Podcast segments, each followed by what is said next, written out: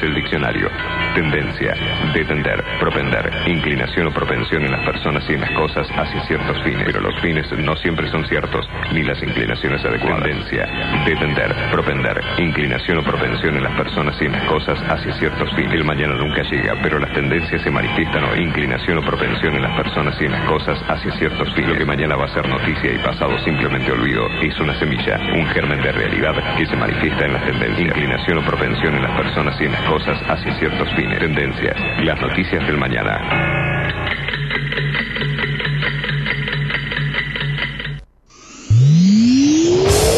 Para los que son manija. Que les gusta tener el auto impecable. Este programa les recomienda Doctor Pulidora. ¿Querés vender tu auto y querés que se vea como nuevo? Doctor Pulidora. Esta gente sabe lo que hace. Doctor Pulidora. Intendente García Silva, 1138. Morón, pulido, abrillantado, tratamientos acrílicos y cerámicos, limpieza de tapizados. En Doctor Pulidora le dan cariño a tu auto, a tu moto, a tu camión. Y a tu persona, Doctor Pulidora. Intendente García Silva, 1138 en Morón. Búscanos en nuestras redes. En Instagram, Doctor Pulidora. este programa y todos los que los escuchan. Ya lo probamos. Probamos también Doctor Pulidora.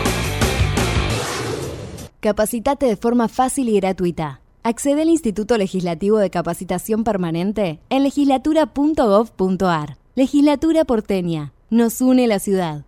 La Universidad Nacional de La Matanza hace más de 30 años que está comprometida con la educación pública y gratuita. Más de 65.000 estudiantes, líder en el ranking de eficiencia educativa de Argentina. 70 carreras de grado, posgrado y pregrado. 18 disciplinas deportivas. 20.000 graduados y graduadas. Un cine teatro auditorio abierto a toda la comunidad con espectáculos para toda la familia. Galardonada con el Premio CONEX como institución educativa más destacada de la década. La Universidad Nacional de La Matanza es tu universidad. Sigamos avanzando juntos en el camino a la excelencia. Vacía y cepilla los recipientes que acumulen agua. Tira agua hirviendo en desagües y rejillas y colocamos quiteros. Juntos podemos prevenir el dengue. Más información en buenosaires.gov.ar barra dengue. Buenos Aires Ciudad. Morón es más prevención. Ante cualquier emergencia, ahora podés pedir presencia de policía, SAME o bomberos con un solo clic. Descarga la aplicación Morón Alerta y un móvil se acercará inmediatamente a donde estés. No lo dudes. Morón Alerta, en la tienda de tu celular. Municipio de Morón, corazón del oeste.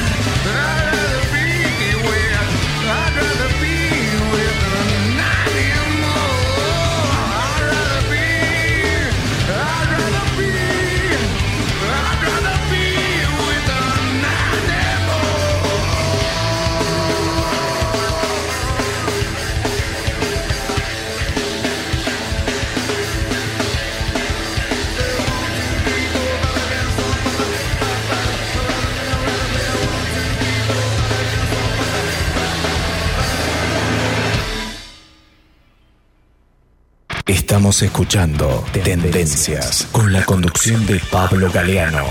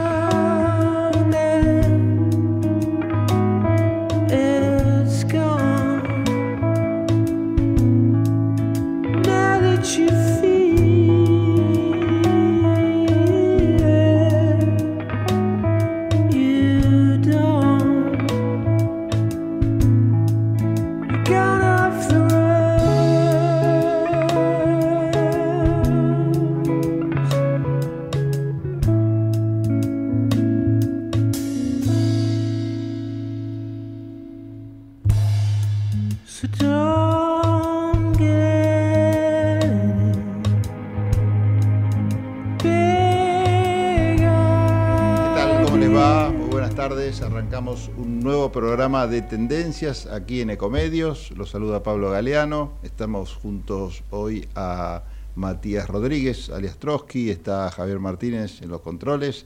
Está el señor José Venturini en la producción. Un día súper interesante para conversar, para hacer notas, tener entrevistados, eh, charlar entre nosotros y ver qué nos dejó el domingo, el super domingo, este donde se eligió de todo.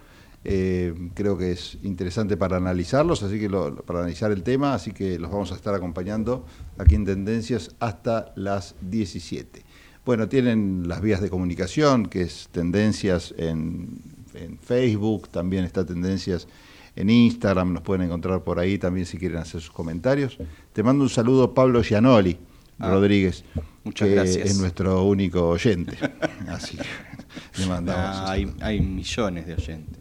Sabemos de, de Guille que de vez en cuando nos Sí, escucha. sí, ahora está en el jardín igual, no puede. Ah, no, no. No puede. Así no vamos a ningún lado. Si se hace la rata para escucharnos. Claro, flojo, flojo. Bueno, no importa. Igual le mandamos un saludo, después se lo haces escuchar. Y bueno, un domingo muy particular, ¿no? Con elecciones, con un, con un balotage. Era medio cantado que iba a ser este el formato al que, que nos iba a obligar a volver a votar más o menos dentro de un mes.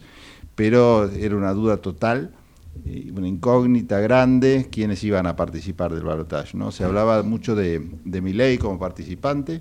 eh, pocos pocos pronósticos daban lo que realmente pasó, ¿no? Esta diferencia tan importante y encabezando el balotaje Sergio Massa.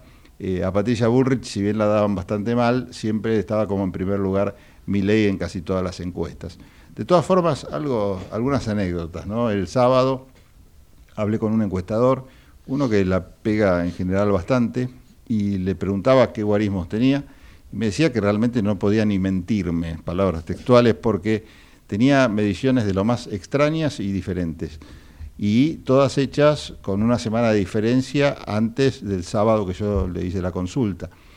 Y me decía, por ejemplo, que en algunos escenarios, bueno, se daba Milei primero y Massa segundo, en otros la ponía segundo, segunda Patricia, y en el escenario más loco estaba Patricia y, eh, y Massa compitiendo en el balotaje y Milei último. Esto con una semana de diferencia, más o menos el mismo público, la misma cantidad, la misma metodología. Y no tenía por qué mentirme. Este, en función de esto me dijo, la verdad que no te puedo decir absolutamente nada porque nadie sabe nada. Así que el que, el que diga que tenía la posta me parece que no se está mintiendo claramente. Más allá de eso, que es hoy pura anécdota porque no importa, la, la- la suerte ya está echada y, y ganó Massa, creo que la, la elección que hizo sí nos, nos sigue sorprendiendo a más de uno. Yo creo que dentro también del, del frente del Frente de Unión por la Patria también debe haber alguna, alguna sorpresa. Lo que nos sorprendió es a nivel Ciudad de Buenos Aires la buena performance que hizo eh, Santoro, Leandro Santoro, el radical que se pasó a las, filas K, eh, de la mano de Leopoldo Moró, que hizo una muy buena performance en la ciudad de Buenos Aires, a punto tal de que el balotaje estaba, y, está como un hecho hasta que hace un- un- unos pocos minutos, que esta es la noticia que quizás algunos no, no- tienen en cuenta o no sabían, este, decidió, bueno, bajarse de ese balotaje. Claramente estamos hablando de un margen muy mínimo entre el balotaje y no balotaje, una cuestión más técnica que otra cosa, y decidió bajarse Santoro de este balotaje, quizás también para no empiojar la cosa, ¿no? Este, pero sí hizo, creo, la elección más importante que hizo el peronismo en la ciudad de Buenos Aires, un tema que nosotros vaticinamos acá desde estos micrófonos, diciendo que seguramente iba a ser la elección más importante del peronismo, comparable a esa también este, oveja negra que fue en materia electoral, eh, Herman González durante el menemismo, que también hizo una muy buena elección. Pero claro, eh, la nota también la trae que es alguien que desde afuera del peronismo lideró ese triunfo, ¿no? Que no fue mérito solamente de Santoro y de su prédica, que fue muy buena, y de su campaña también, que fue sumamente interesante, sino también de, un marco que tiene que ver con una alianza que se rompió en la ciudad de Buenos Aires, de hecho, que es la alianza entre Juntos, eh, dentro de Juntos por el Cambio del radicalismo de la ciudad de Buenos Aires, o de buena parte de con el PRO fruto del triunfo en las internas de Jorge Macri y de las actitudes que tomó Jorge Macri a la hora también de armar o anunciar el armado de su futuro gabinete, que dejó totalmente afuera a la Unión Cívica Radical, tema que seguramente en las filas del PRO o de Juntos por el Cambio, de quienes pensaban que se podía ganar más holgadamente, deben estar pasando también algunas facturas. ¿no? En función de eso también, y en función de los resultados electorales, una discusión muy fuerte se dio dentro de, se está dando dentro de Juntos por el Cambio, cuál va a ser el futuro. Eso también lo vaticinamos. Planteamos algún escenario donde Patricia Bullrich eh, hubiera resultado tercera, y en ese marco decíamos, ¿no? ¿Qué es lo que va a pasar con el radicalismo? Que está en una alianza que podríamos calificar contra natura, contra, con el PRO, adentro de Juntos por el Cambio, definida así en función de la diferencia de principios y valores de ambos partidos, de los orígenes de ambos, de ambos partidos, de la razón de ser de ambos partidos, que justificaban esa unión con un pegamento que tenía color a miedo o espanto o enfrentamiento con el kirchnerismo en su momento. ese pegamento, como buen pegamento berreta, se, se diluyó y realmente estaban unidos ya ni siquiera por el espanto, ¿no? por una convención, esperando muchos radicales que eso se terminara de romper y ahora creo que ese es el escenario eh, futuro, no hay que ser demasiado adivino para pensar que estas posiciones distintas que han asumido los líderes del PRO con respecto a la candidatura, al apoyo a la candidatura de Milei, subliminal por ahora, pero se va en ese rumbo, eh, va a diferir bastante de lo que define la UCR, me parece, tiendo a adivinar, eh, eh, ahora, en unas, en unas horas, en unos días. ¿no? Creo que Gerardo Morales convocó para mañana una reunión Sí, de, para los, mañana. de los gobernadores radicales y los principales dirigentes para definir qué hace el partido. Pero ya algunos se anunciaron dentro del partido eh, en este sentido. ¿no? Bueno, Ricardo Alfonsín fue el primero que se, que se pronunció fuera de, lo, de, de la orgánica del partido, su declaración, pero él se pronunció y llamó a votar a Santoro y a Massa antes de, los resultados. Después se sumó también eh, Federico Storani, y ahora son varias las voces este, que uno empieza a, a recoger antes de esta reunión donde formalmente el UCR hará sus anuncios. Bueno, dos que me llamaron la atención. Miguel Base, ayer en Ecomedios, dijo que no iba a votar a Milei y que sí iba a votar a Massa directamente. Eh, Suárez Lastra, Facundo Suárez Lastra también se pronunció al respecto, si bien un poco menos este, contundente, pero eh, dijo al final de cuentas algo parecido.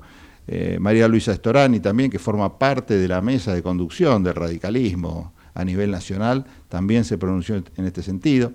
Este, bueno, Ricardo Campero también, que si bien no es dirigente de la mesa, pero es convencional y también una voz, digamos, autorizada en cuanto a que es escuchado por, por los distintos militantes del, del Partido Centenario, también se pronunció hace unos días en este sentido. Es decir, vamos a ir escuchando seguramente antes de la decisión oficial varios que se están anticipando, lo cual nos permite suponer que la decisión del partido va a ser esta. ¿no? Hay mucho reclamo de, de- de- de- por parte de la militancia de, por este pronunciamiento en este sentido, apoyando a Massa y tratando de, y reclamando también que eh, aflojen con la tibieza ¿no? a la hora de hacer las declaraciones. Bueno, vamos a ver qué tono tiene entonces la declaración de mañana de la UCR, pero creo, no sé si coincidís Trotsky, en que va en este sentido, o que va a ir en este sentido. ¿No te Sí, animás a hacer futurismo?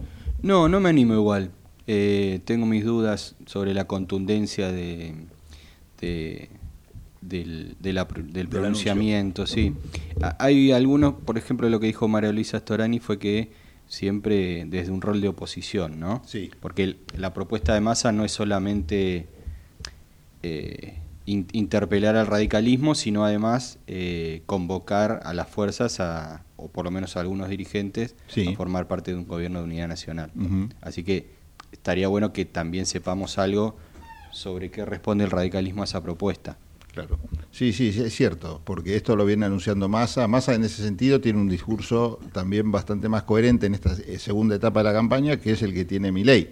¿no? Massa deslizó en algún momento de la campaña, si, si bien no fue el eje principal, la necesidad de un- una suerte de gobierno de unidad nacional que permitiera una- un grado de gobernabilidad importante, necesario aparte, convengamos, para esta crisis tan espectacular que está viviendo la Argentina en materia económica, lo cual este, roza también lo, lo social, evidentemente, bueno, y que perjudica a todas las áreas.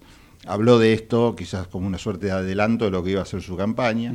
Mantiene ese formato no agresivo hacia quienes opinan eh, diferentes, sin calificaciones, bueno, ni punto de comparación con lo que está haciendo Milei, que al revés, ¿no? Basa su campaña justamente en esto, sin medias tintas, eh, insulta, dice que los quiere ver muertos, que los atropellaría, los trata de cucarachas, bueno, en fin, ya, ya sabemos lo que ha dicho Milei de todos, y es increíble en las redes sociales, eh, es increíble el cuidado que hay que tener, que en realidad no habría que tenerlo por eso, sino por, por ser cuidadoso nomás, eh, y, y por tener respeto, pero eh, es increíble cómo las redes sociales te, te refritan todo y, Sí, y sí. quedas- te dejan en evidencia. No resiste un archivo. No resiste un archivo, claramente. No.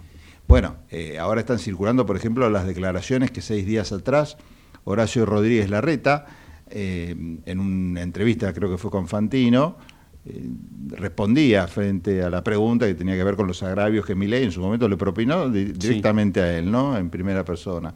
Este, y, y bueno, y decía lo que más o menos sabemos todos, ¿no? Que, que- que no era de esperar ese tipo de, de actitudes, ese tipo de declaraciones de un dirigente que estaba con grandes posibilidades de ser nada menos que presidente de la nación.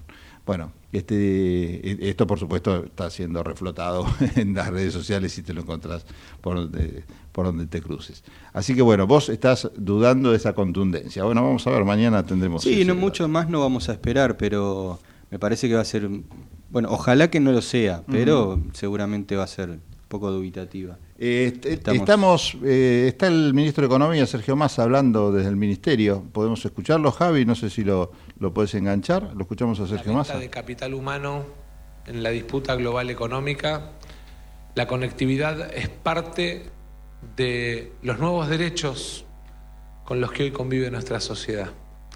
Así como en algún momento las rutas, los trenes, las autopistas eran el mecanismo de vínculo entre ciudades y entre personas, hoy la conectividad y la velocidad en la conectividad es clave en el vínculo, el contacto, el comercio y la relación entre personas, entre pueblos y entre sociedades. Indudablemente que mayor conectividad representa mayor federalismo para la Argentina en el país que es el octavo en, territorio a nivel global. Mayor conectividad representa mayor igualdad de oportunidades porque permite que un chico que vive en Barrio Norte, que un chico que vive en La Puna o en Ushuaia tengan en términos de capacidad de estudio, en términos de vínculo con el mundo, en términos de acceso a la información, en términos de velocidad a la hora de competir en la construcción y el desarrollo de tecnología y de contenidos en un mundo en el que además la industria del entretenimiento y la información cada vez ocupa más lugar en el PBI mundial. Estamos escuchando estamos escuchando a Sergio Massa, el ministro de Economía de la Nación, que está anunciando la licitación sería de las eh, bandas de frecuencia, subasta es el verbo que utiliza eh, en este caso el zócalo de algún noticiero de televisión, estamos hablando de las frecuencias de 5G en Argentina. Eh, suena feo, ¿no? 5G, pero eh, se refiere a la, la mayor amplitud de bancha, de ancha, de, ay, de, De banda, banda. de banda ancha. Hice una, una- una- un resumen. la mayor amplitud de banda, entonces, para eh, justamente la conectividad. ¿no? Por eso hablaba de los chicos que se conectaban en Barrio Norte, que tuvieran la misma conectividad que los chicos que se con- conectaban quizás en otros lados y necesitaban estudiar usando esta metodología. Es súper importante esto. Eh, también había una discusión si el Estado tenía que participar o no participar en esta licitación. Ahí había alguna suerte de controversia.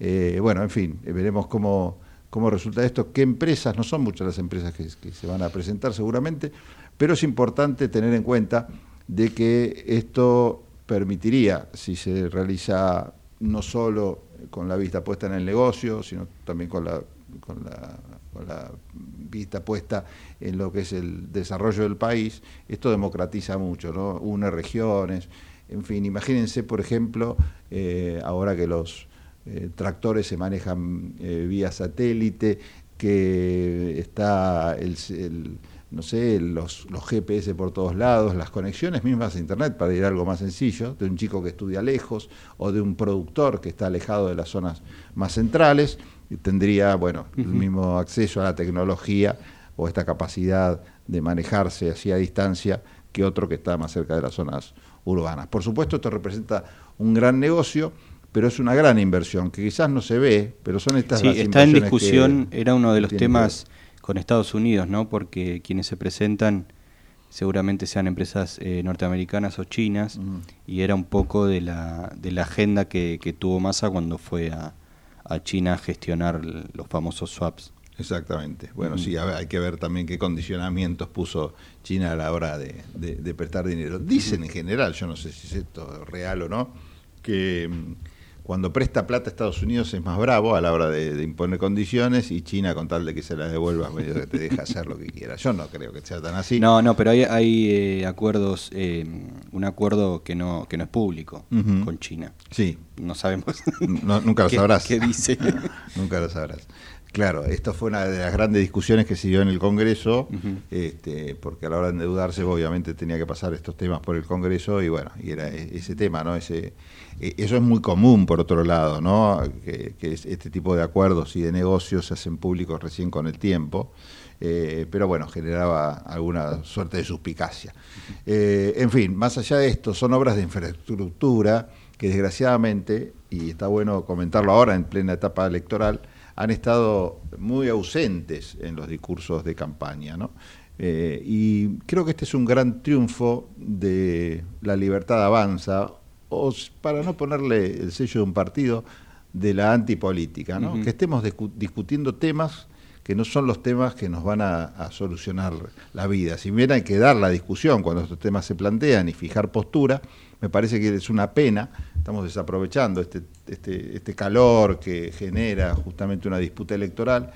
Eh, donde se ponen a veces interesantes temas en el tapete que, más allá de unos minutos en el debate, porque lo impone el título o el subtítulo de cada bloque, la realidad es que en serio nos están abordando temas que son eh, necesarios tratar. Y acá yo me pregunto algo.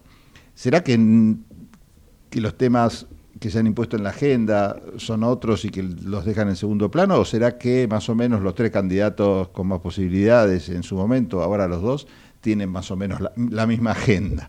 Esa es otra de las grandes preguntas, ¿no? Porque eh, los dos plantean de alguna manera ajuste, los dos plantean de alguna manera apertura eh, de la economía, dejando atrás el modelo típico peronista que nos ha regido durante varios años, que es esta, esta- esta suerte de, de vivir de lo nuestro, más o menos ajuste, más drástico, menos drástico, pero todos están hablando, los, los, los dos candidatos al menos, eh, y Patricia Bullrich también, del tema ajuste, sacando a Miriam Bregman, de hecho los cuatro, Schiaretti también planteaba lo mismo, ¿no? reducción del Estado, algunos lo, lo, lo presentarán como mejor administración o mejor gestión por parte del Estado, otros Igual directamente ajuste, planteando ajuste, no, ajuste no significa reducción del Estado. No, no, digo lo que, como lo otro que sí plantea Mm. mi ley, digamos. Ujú.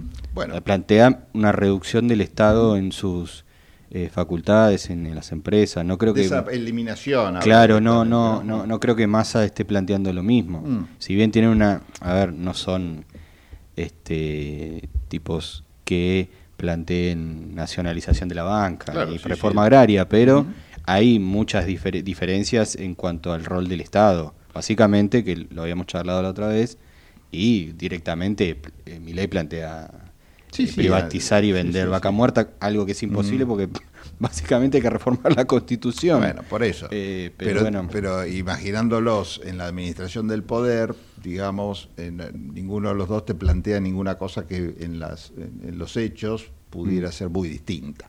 Este, porque por más que uno lo plantee, vos sabés que mi ley se viene desdiciendo cada dos minutos, planteaba la dolarización, después no la plantea, o sea que lo de vaca muerta también puede pasar a, a foja cero si, si el tipo ganara. En fin, no quiero eh, relativizar también que ha dicho barbaridades, total pareciera que no le importa Mm. nada, cosa que ahí sí difiere con el discurso de masa, que es un poco más responsable en ese sentido.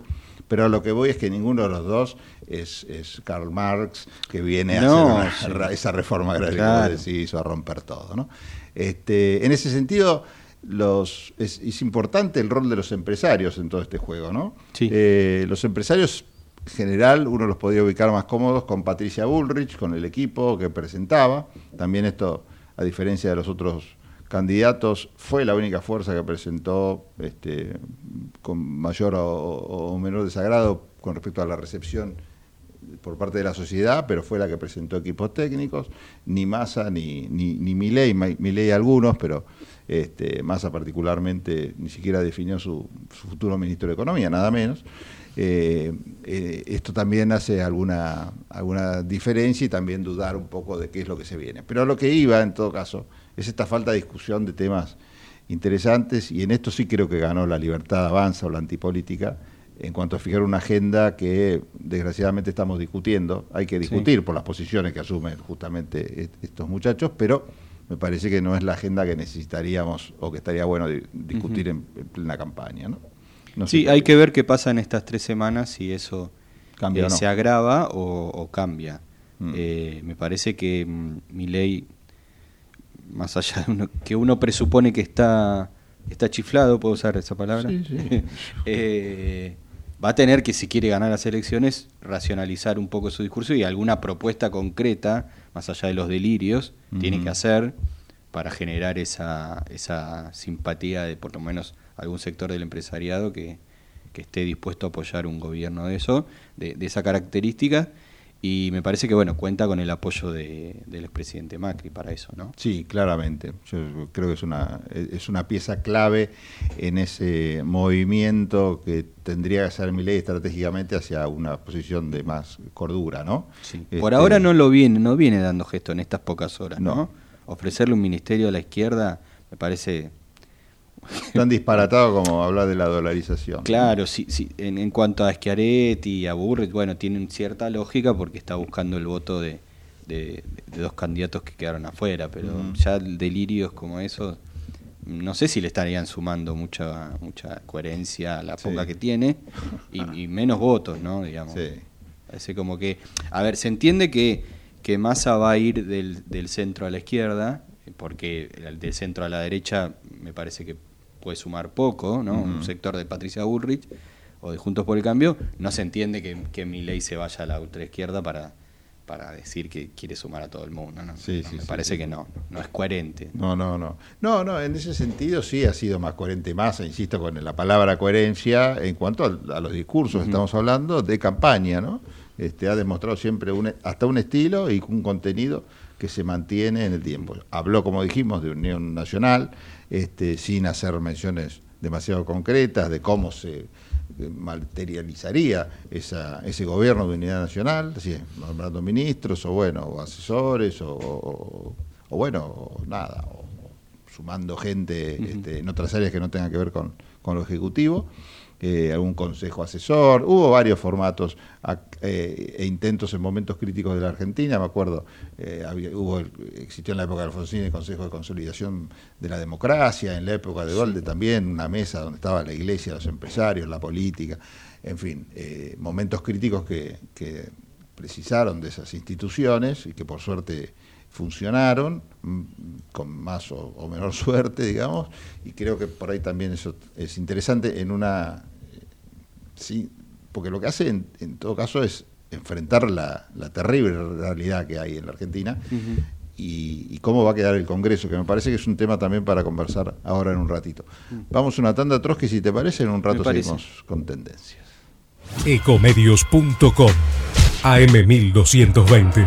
Estamos con vos. Estamos en vos. American and Merit Hoteles. Primera cadena hotelera argentina. 3, 4 y 5 estrellas. Más de 20 destinos de Argentina y el Cono Sur. Aprovecha el código promocional Puro Branding con el 10% de descuento para los hoteles American Córdoba Park, American Executive Córdoba, American Buenos Aires Park, Merit San Telmo y American Executive Mendoza Hotel hasta fin de año. No válido para fines de semana largos. American and Merit Hoteles. Somos tu destino de crecimiento, con políticas activas para generar competitividad y desarrollo, y la infraestructura que tu proyecto necesita. Entre Ríos, una provincia fuerte que está en marcha. Gobierno de Entre Ríos. Informate en ecomedios.com. Seguinos en TikTok, arroba ecomedios 1220. Tendencias. Conté de testimonio. Conté de templo. Conté de tolerar. Conté de terminología. Conté de terrenal. Conté de terrible. Conté de transgresión. Conté de tortura. Conté de tormenta. Conté de tomar. Conté de terror. Conté de tiranía. Conté de tentación. Conté de teoría. Conté con limón para mí, si puede ser.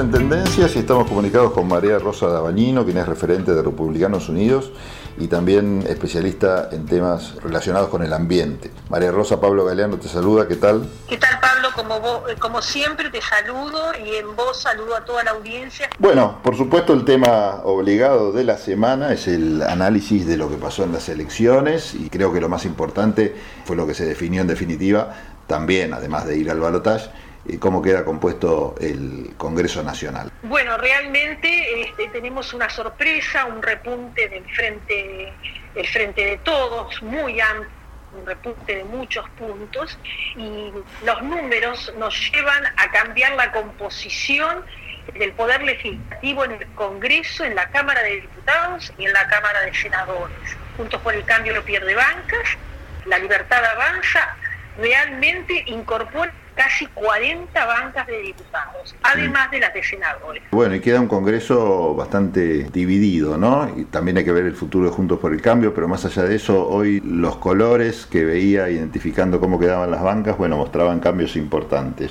conociendo cómo funciona la política en la Argentina y decisiones que tome cualquier poder ejecutivo pasan sí o sí por el legislativo, ¿no? Sin el ok del legislativo, el, ejecutivo no puede avanzar. ¿Cómo ves, más allá de quién sea el que gane la elección el próximo mes, el panorama legislativo? Con esta composición del Congreso va a haber que sentarse y hablar con el poder ejecutivo y eh, pensar las leyes y pensar lo que se va a votar, porque no se puede pensar en gobernar por decreto, una situación que nos remite a 40 años atrás, donde nosotros tuvimos este, un gobiernos de facto eh, que gobernaban por decreto. Eso es una situación que tenemos que tratar de no llegar a ese límite. Eh, las dos palabras que yo quiero rescatar es democracia y consenso. Es decir, gobernabilidad, pensar en el ciudadano, leer lo que dijeron las urnas. Bueno, también es interesante ver cómo está el mapa a nivel país con respecto a las gobernaciones. Bueno, las gobernaciones, en ese sentido, eh, Juntos por el Cambio, aumentó considerablemente su representatividad y desplazó a gobernadores históricos y a partidos históricos como es en Chaco y como es en San Luis. Eso va a ser un gran desafío, porque un partido, después de haber gobernado tantos años absolutamente, tiene todo un esquema de gobernabilidad muy difícil de sobrellevar y muy difícil de cambiar. Seguramente la próxima vez que establezcamos un contacto telefónico vamos a tener alguna definición por parte de las fuerzas políticas que no entraron en el balotaje con respecto a la orientación hacia sus votantes, a los consejos hacia sus votantes de qué hacer en el, en el balotaje. De todas formas, ¿vos pensás que esa orden o ese consejo a los votantes puede ser acatado literalmente o, el votante va a pensar más de forma autónoma? Bueno, yo tengo mis dudas con respecto a ahí. Yo creo que va a haber un porcentaje dividido, te diría el 50%. Hay gente que va a acatar esa sugerencia, esa orden subliminal y otras personas que van a decir yo en el cuarto oscuro decido cuál es mi voluntad y cuál es mi voto. Bueno, María Rosa, te mando un saludo grande y retomamos el contacto la próxima con el panorama seguramente con noticias. Un abrazo grande. Un abrazo grande para vos también, Pablo. Hasta luego. María Rosa Dabañino, referente de Republicanos Unidos y especialista en temas ambientales, pasó por aquí por Tendencias. Estamos escuchando Tendencias con la conducción de Pablo Galeano. ¿Estás por viajar? No importa dónde vayas. Disfruta desde que llegas al aeropuerto. Aeropuertos Argentina 2000 te espera con distintas opciones para darte un gustito. Wi-Fi libre y gratuito, opciones de estacionamiento y mucho más. Aeropuertos Argentina 2000.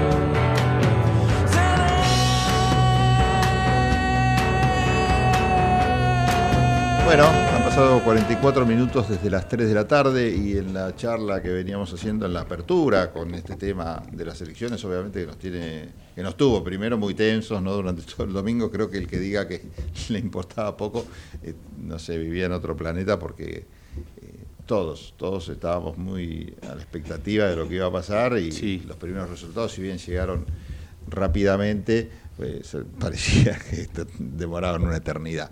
La cuestión es que con la suerte echada, yo creo que lo más importante, además de esto de ir al balotaje y quiénes son los, candidatos, es la conformación del Congreso. Esto que más o menos se sabía cómo iba a quedar, bueno, se terminó de confirmar.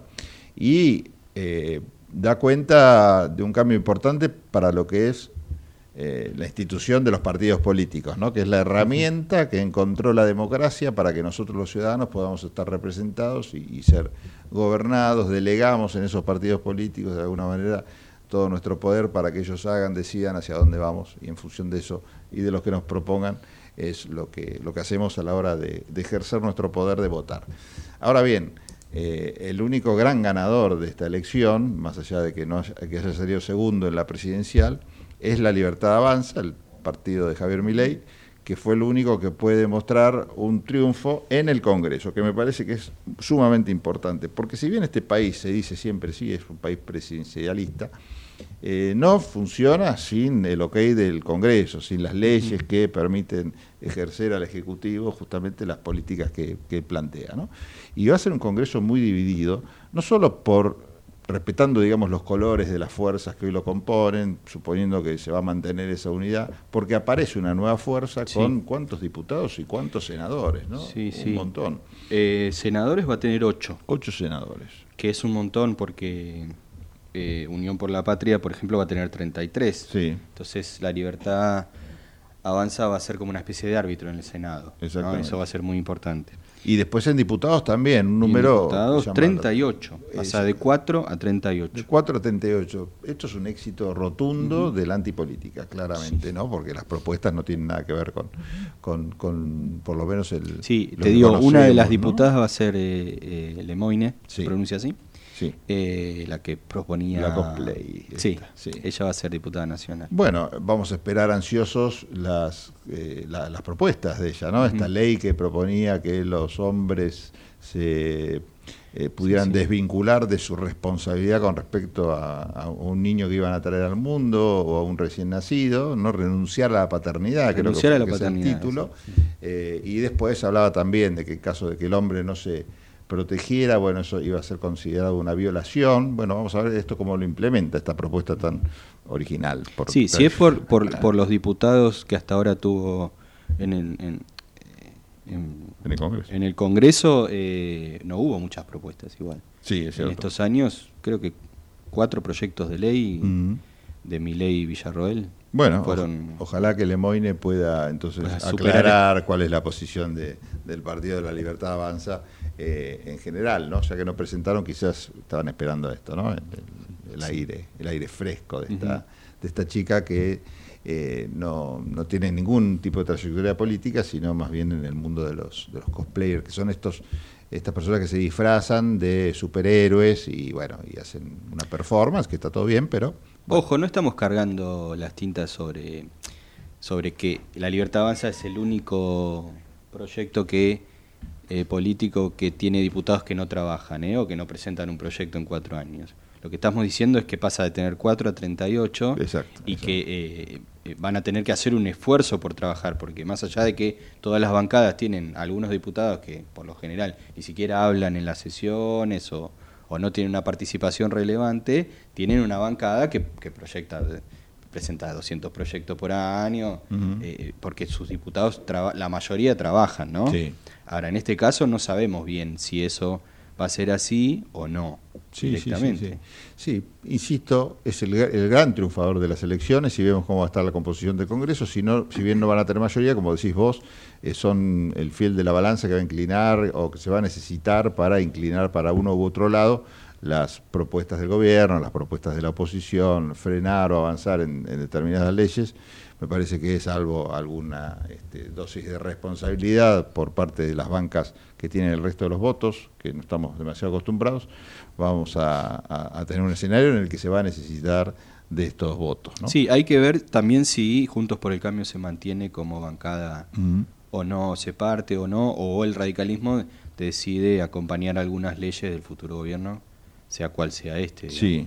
Y no es menor el tema, porque muchos dicen, bueno, se rompe el radicalismo. Uno dice, bueno, ya está, listo, se rompió, queda junto, eh, pero por un lado, el radicalismo por el otro. Pero también hay, hay, que ver qué es lo que pasa cuando esa ruptura se traslada al Congreso de la Nación. No solo por las leyes que quiera sacar o no, sino también porque la titularidad de muchos organismos de control, eh, que, que, son o responden en muchos casos al Congreso o a la lógica de distribución del poder del Congreso, eh, también estarían en, cuestión, ¿no? Por ejemplo, no sé, la Auditoría General de la Nación, que corresponde a la primera minoría. Bueno, si el radicalismo y el PRO están separados, ¿quién es la primera minoría? ¿Quedará la primera minoría en manos de alguno de los dos partidos o quedará en manos de Milei, imagínate? Sí, sí, haciendo futurología, digamos, si, si hay un acuerdo entre una parte del PRO y la Libertad Avanza, pueden ser la primera minoría, en caso de que gane masa. Eh, y quedarse con un montón de cosas y dejar afuera al radicalismo, por ejemplo, a, a la coalición cívica. Sí. Y, y, si es al revés, si gana mi ley, bueno, quedaría el, Frente Unión por la Patria, que tiene 107 diputados con la elección. Ahí claramente bueno, quedaría como la primera minoría, digamos. Pero el, la cuestión es que están juntos por el cambio. Lo que considerábamos que mañana era casi un anuncio cantado, este, también debe estar teniendo en cuenta estos temas, ¿no? Sí, por supuesto. Ricardo Sánchez es dirigente del, radicalismo, ¿no, ¿no está todavía enganchado? En cinco minutos, y pero en cinco tenemos ya bien, nos viene a tanda, dejémoslo para después de las 16 entonces.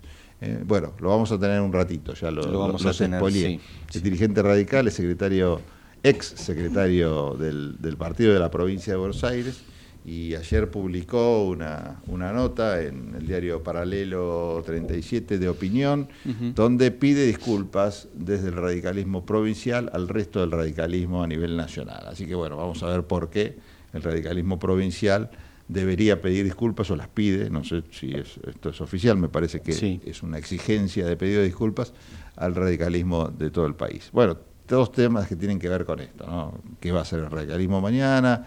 En fin, creo que hay mucho, mucha expectativa con respecto a ese anuncio. Sí, por, suerte levantaron la voz, empezaron a hablar, el radicalismo empezó a hablar, después de, bueno, ocho años, más o menos. Y sí, de un silencio, de un silencio difícil, ¿no? Difícil de tolerar. En buena hora que el radicalismo esté reviendo sus posiciones y tomando una, una decisión que debería ser contundente, más allá de, digo, más allá de, de expresar su apoyo a Massa o no, debería ser contundente el rechazo a mi ley. Que en algunos dirigentes se nota, ¿no? Sí, sí. Pero eso debería ser contundente. No hay nada, no hay nada que emparente el radicalismo y su historia, 133 años de historia, con mi ley, con las, ni con las propuestas, ni con, ni con la forma en expresarlas, ni con el agravio, eh, ni con la reivindicación de la dictadura y el negacionismo. No hay nada que emparente a esto, al radicalismo. Eso debería ser contundente. Después, eh, su acompañamiento a masa, es, eso es una decisión que cada que deben tomar y que, y que eh, no influye, pero el rechazo sí influye, ¿no? Sí, lo, que pasa es que el, rechazo también puede ser visto como un signo de debilidad, si no es contundente también el apoyo a masa, ¿no? ¿Por qué? Porque dentro de los que rechazan las posturas de ley radicales y hasta no radicales también, están quienes tampoco les caen gracia demasiado masa y están pensando en no ir a votar, votar en blanco, anular el voto, que en un balotaje es casi lo mismo, ¿no? Es dejar que los que votan terminen decidiendo quién será el futuro presidente.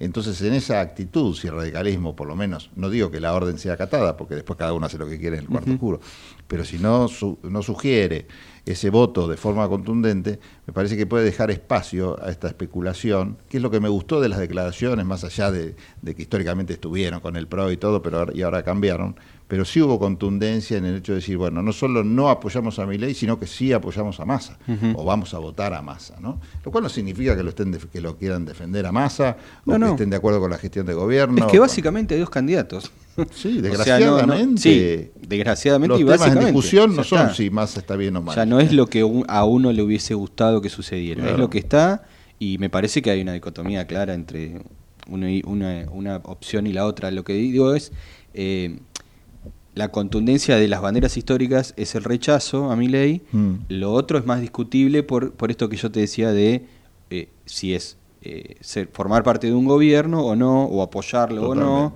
Digamos, Mm. eso es lo que seguramente va a traer más, eh, va a ser más farragosa la discusión, pero eh, me parece que ya hay eh, este, casos que, que han expresado su apoyo, dirigentes Sí, históricos Sí, sí. que han expresado su apoyo a Massa. Claro, quizás entonces te estás imaginando un documento que no hable de masa, pero sí de mi ley. Y después declaraciones más personales de dirigentes. Porque en el fondo, a ver, si, si Massa... ¿No ves mal eso? ¿No, no lo ves como tibio? Eh, no es lo que yo haría, Claro. pero es lo que preveo que el radicalismo va a hacer por, su, por, lo, por lo que viene haciendo estos últimos años. No fueron contundentes los rechazos, más bien hu- hubo silencio. Sí. En buena hora que lo hagan, eh, que, que ahora este, eh, entiendan que, eh, que gracias a, a- a muchas de las políticas implementadas por el macrismo, también derivó en esto. El macrismo y en el gobierno de Alberto derivó en esto. Sí. Hay una responsabilidad Sí, sí, claro. de, de que la situación social y económica sea esta y de que la consecuencia política sea esta. Entonces, bueno, el radicalismo tiene que asumir eso también. Y, y en buena hora que levante la voz No, y exprese lo que históricamente defendió y que in- se, se incorpore o no a un gobierno que también tiene que ver con... eh, Massa puede convocar al radicalismo, pero en realidad va a convocar a hombres y mujeres del radicalismo. Me parece que hay una línea ahí que, que él trazó de, de no una cosa orgánica partidaria que se puede dar en el Congreso, pero sino convocar a, hombres y mujeres que formen parte de ese gobierno. ¿Cómo Bueno, hizo Macri? ¿Cómo hizo Macri? Eso te iba a decir. Digamos, Macri fue claro después de que le ganó a Sanz la interna eh, de Juntos por el Cambio, o de Cambiemos en ese momento, claramente él lo dijo. La primera declaración que hizo es, bueno, el gobierno es mío y, bueno, en todo caso, de hecho, las decisiones y los nombramientos fueron en función de, de amistades personales que tenía. Macri con el caso de Oscar Aguad, con el caso de- del ministro de Defensa, eh, ahora se me fue el nombre, que fue el gobernador de, de Santiago del Estero. No, no fue Zamora, eh, fue, era... Aguad. No, Aguad fue el de Defensa y después estaba este otro que no me acuerdo ahora cómo se llama. Martínez. Martínez, sí. Martínez. Este, pero eran casos muy también puntuales, no era una cosa orgánica que se decidía entre partidos. Bueno, el Partido Radical decidió que vaya Oscar Aguad. No, fue Sí, una sí. relación Macri-Aguad que dijeron, venite para acá. Eh, quizás más a, a- a algo, Algo parecido, parecido, ¿no? Así que bueno, eh, va a estar va a estar lindo, como se dice. La cuestión es que, bueno, el, el dólar se esperaba que bajara el lunes, eh, fruto de este triunfo de masa, no bajó, No. se mantuvo alto para lo que dicen los economistas. Hablábamos con el Faco Rodríguez, decía el dólar está alto para lo que tiene que estar, con una explicación técnica que nos sobrepasa ampliamente, pero bueno, se mantiene en los mismos niveles. Y rescatamos esto, ¿no? Los, el empresariado en general hasta hoy, por lo menos, el Milei que, que existe, vamos a ver si se reconvierte en otra cosa y si Macri apoya más contundentemente este, algunas de sus posturas y le lava un poco la cara. eh, hasta ahora no le gusta nada eh, Javier Milei, a pesar, parece contradictorio, ¿no?, de que su discurso es bien promercado, bien aperturista, eh, bien liber- liberal, podría decirse pero saben que, mm, que- que la dosis de, autoritarismo y de disparates y contradicciones que ha tenido durante toda la campaña no les genera ninguna confianza y el empresariado necesita medianamente algunas, algunas bases sólidas de, de que le permitan eh, imaginarse qué futuro y qué perspectivas tienen sus negocios. Ya son las 16, vamos a la tanda, en un rato continuamos con más tendencias. Desde Buenos Aires, transmite LRI 224, AM 1220, Ecomedios. Hoy podemos decir orgullosos que en Vicente López tenemos las escuelas municipales más modernas y tecnológicas de Argentina. No para ganarle a nadie, para que ganen los chicos. Vivamos Vicente López.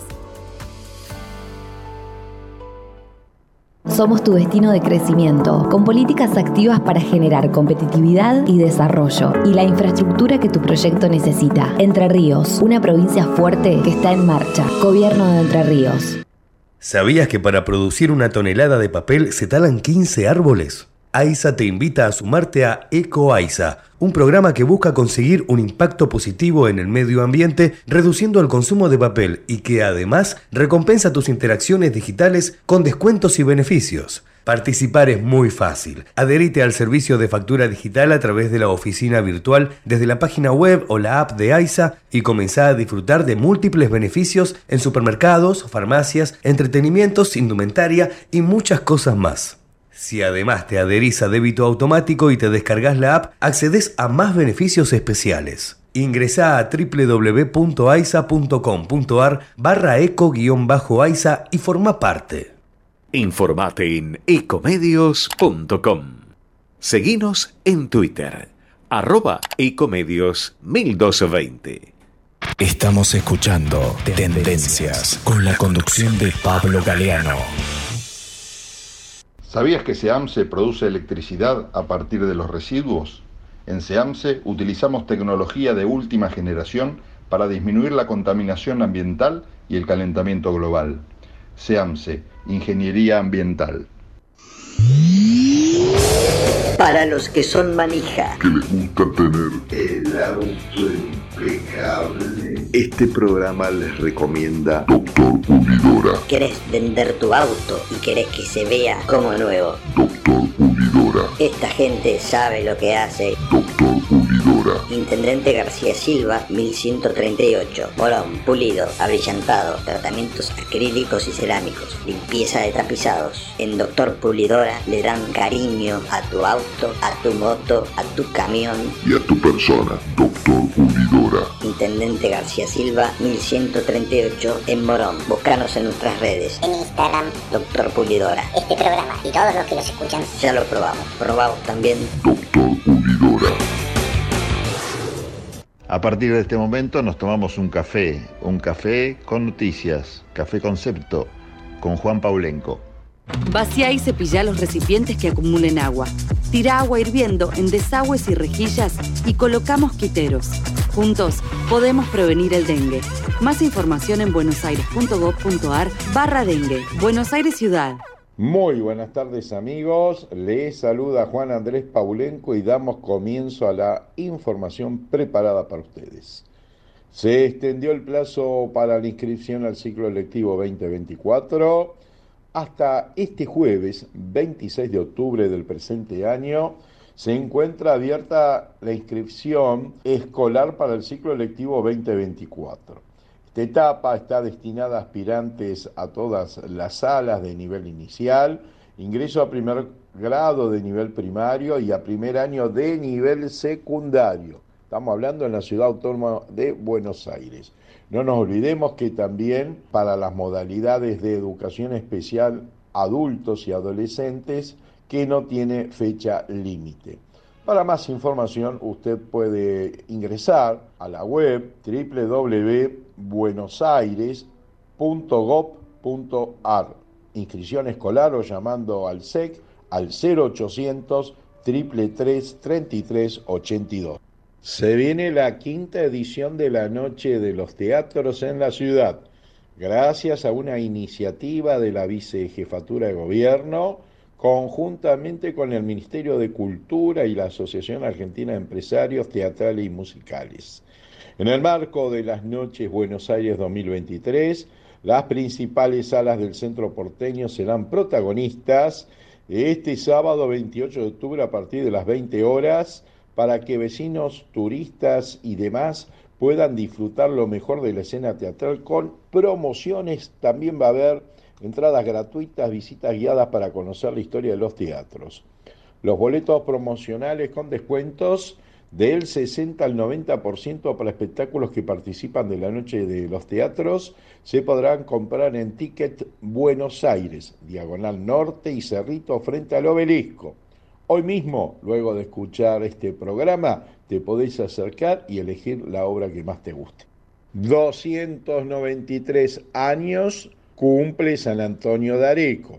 No te pierdas sus empanadas, naturaleza y tradiciones gauchescas. Descubrí San Antonio de Areco este fin de semana con fiestas especiales. Estamos hablando de San Antonio de Areco, cumple 293 años, se trata de una localidad considerada como una de las ciudades más antiguas de la provincia de Buenos Aires, conocida como la cuna de la tradición, fundada en 1730. San Antonio de Areco es una ciudad cabecera del partido homónimo, fue declarada capital nacional de la tradición eh, por su cercanía con Buenos Aires, por esta zona. Han pasado personajes históricos como José de San Martín, Charles Darwin, Carlos Gardel, Walt Disney, José Luis Borges, Astor Piazzolla y vos también. Acércate este fin de semana, no es lejos, eh, viernes, sábado y domingo, las fiestas que se van a realizar con la entrada libre y gratuita. 120 kilómetros está San Antonio de Areco de la Ciudad Autónoma de Buenos Aires por ruta nacional 8. La Municipalidad de Mar Chiquita e instituciones locales convocan a vecinos y visitantes a disfrutar de una nueva edición de la fiesta provincial del Cordero Costero, que va a tener la presencia de Peteco Carabajal. Mis oyentes, vayan tomando nota. Viernes 10 al domingo 12 de noviembre. Viernes 10 al domingo 12 de noviembre en Mar de Cobo, 400 kilómetros por ruta nacional número 2. Los eventos se van a desarrollar en la plaza central de Mar de Cobo, a tres cuadras de la playa. Pasa un lindo fin de semana en familia, comiendo un rico cordero y con la música de Peteco Carabajal.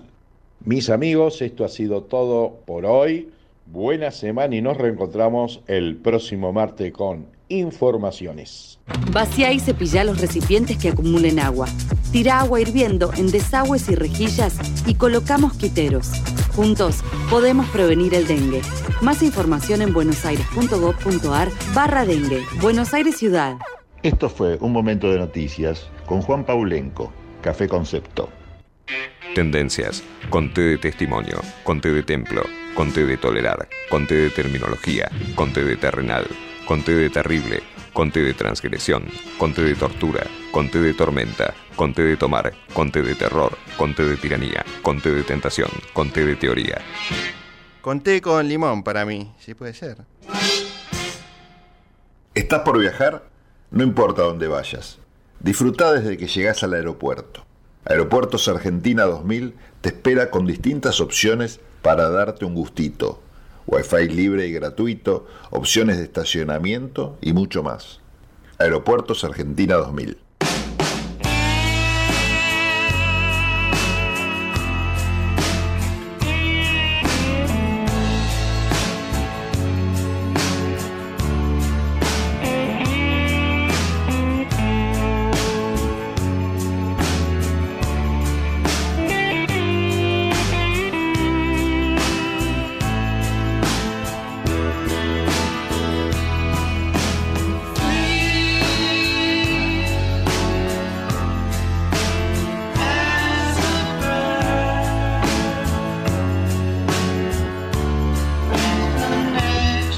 Causa gracia, esto fue sin, sin pensarlo, el hecho de que saliera esta canción de los Beatles que se llama Libre como un pajarito, ¿no? Free as a bird. Y ahora parece que hay, y no estoy hablando de, esas, de, esos, de eso que hay en el cuerpo que te permite vivir más, digo, estoy hablando de los radicales libres, sino de los, de los militantes del partido, dirigentes del radicalismo, que se sienten aparentemente con libertad de decir cosas que en otro momento no decían y en buena hora que eso pase. Y se están escuchando muchas voces. Recién hablábamos de varios dirigentes del partido y de una reunión que, en la que mañana seguramente se pronunciará el partido en función de lo que va a hacer eh, este, en miras al, al balotaje, seguramente alguna recomendación para sus afiliados, no una orden porque por más que se emita en este sentido, eh, el votante va a hacer lo que quiere, pero es interesante y muy importante que el Partido Radical, que es socio en el PRO de Juntos por el Cambio, se pronuncie, es lo que muchos están esperando. Eh, en función de eso, yo leía ayer una nota, antes de que se supiera de esta, de esta reunión, que va a ser la Unión Cívica Radical, eh, una nota en un portal de noticias eh, de opinión, cuyo firmante es Ricardo Sánchez, quien está en línea telefónica y ex, es ex secretario de la Unión Cívica Radical de la provincia de Buenos Aires, y el título ya llamaba la atención dice algo así como que el radicalismo de la provincia de Buenos Aires le tendría o le tiene que pedir perdón al radicalismo a nivel nacional, o a los radicales a nivel nacional. Ricardo Pablo Galeano te saluda, ¿qué tal? ¿Cómo te va? ¿Cómo estás, Pablo?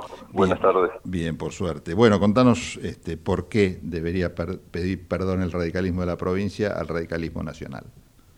Y como lo digo ahí en esa en esa notita de opinión, eh, me da la impresión de que el radicalismo de la provincia de Buenos Aires no estuvo a la altura.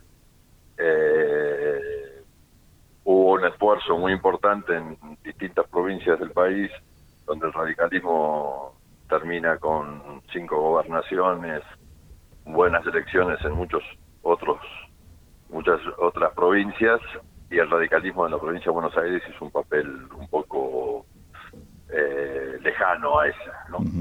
Eh, ¿Y no estuvo a la altura en función de estos resultados o en función de una estrategia o de un planteo ideológico? ¿Por dónde la ves? No, como, como, lo, como lo escribí, eh, la, el, texto está escrito antes de la, de la elección Sí. El planteo es que estratégicamente el radicalismo en la provincia de Buenos Aires hizo mal, estuvo mal planteado.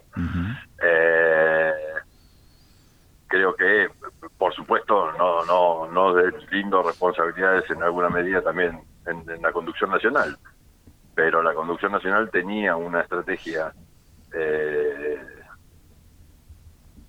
que era era acompañar en principio la, candidatura de, el jefe de gobierno de la Reta, el jefe de gobierno de la Ciudad de Buenos Aires, y el radicalismo de la provincia de Buenos Aires opta por este otro camino de acompañar a Bullrich. Eh, con, digamos, eh, con unas cuentas que son chinas y con el resultado electoral que es más chino todavía.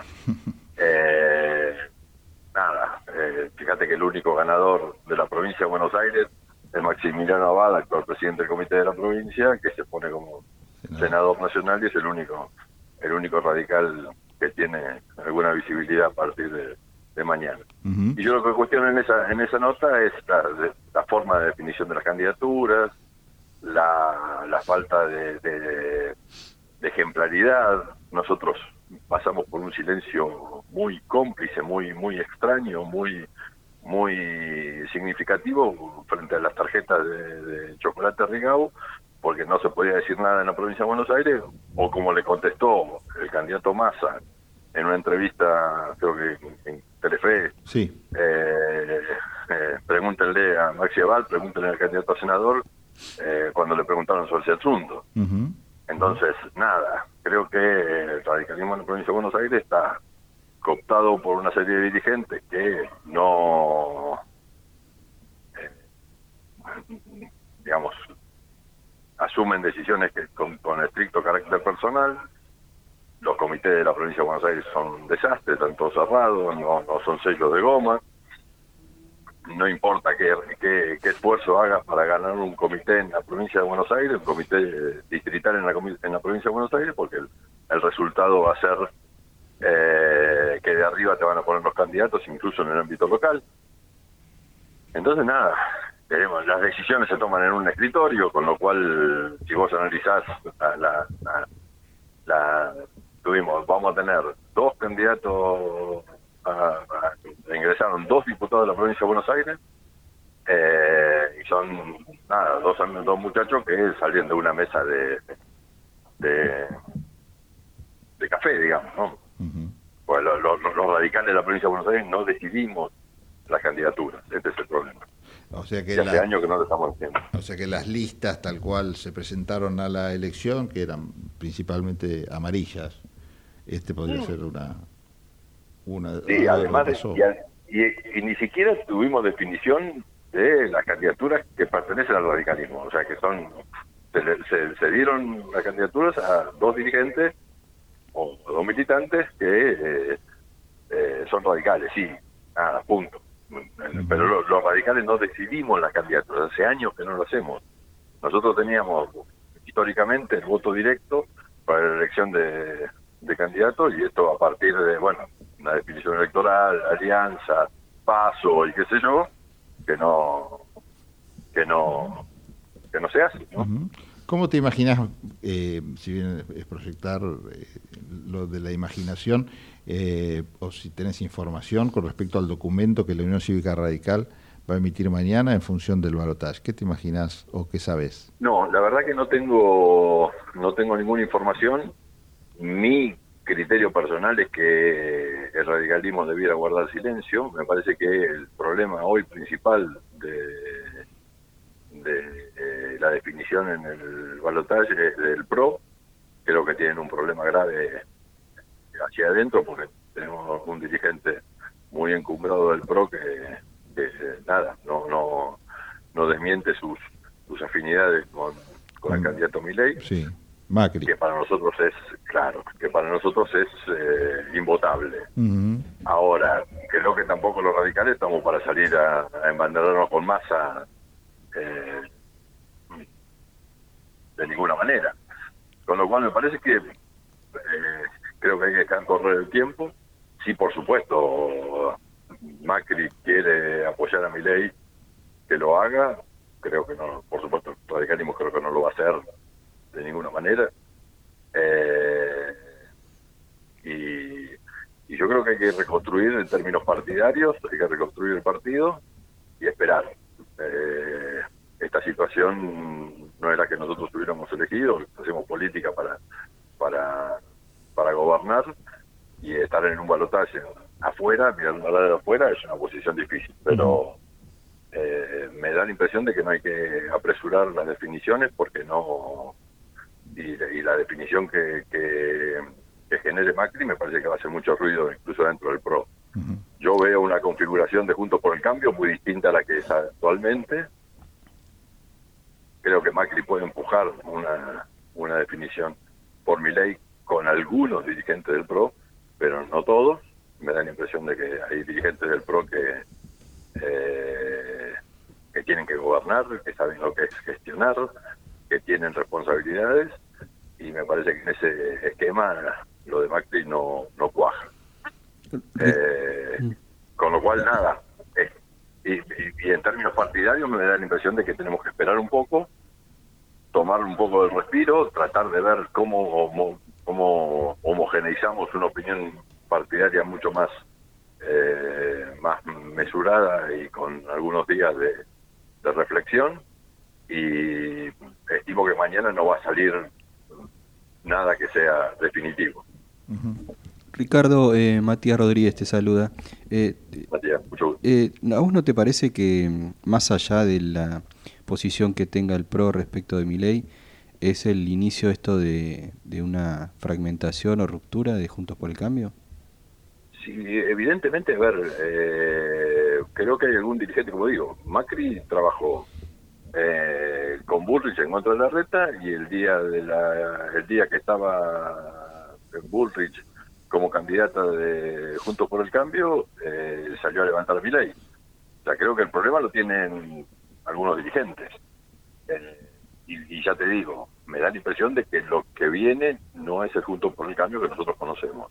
Me da la impresión de que se viene una, una contextura distinta. Pero, Eh, si a esto pero le podemos llamar fragmentación Claro. o, no, no, no, no lo sé. Por eso estas son alianzas electorales que van a tener su correlato y creo que merecerían tener alguna continuidad en el ámbito parlamentario, pero con mucho cuidado. Ah, no, no, y creo que no va a ser exactamente igual a lo que conocemos. hoy. Bueno, te mando un abrazo, te mando un abrazo eh, Ricardo, gracias por este contacto Gracias, y bueno, y esperaremos atentos al, al documento de la Unión Cívica Radical. Un abrazo grande. Abrazo grande, hasta luego. 1519 estaba con nosotros conectados telefónicamente Ricardo Sánchez, quien es ex secretario general del Comité de la Unión Cívica Radical de la provincia de Buenos Aires. Tendencias. Conté de testamento, conté de tenaz, conté de totalitario, conté de trampa, conté de tranquilidad, conté de tapujo, conté de títere, conté de taquilla, conté de tesón, conté de tumba, conté de tosudo, conté de transmitir, conté de trampa, conté de trascendente, conté de tedio, conté de tempestad. Eh, conté de tilo. Sí, sí.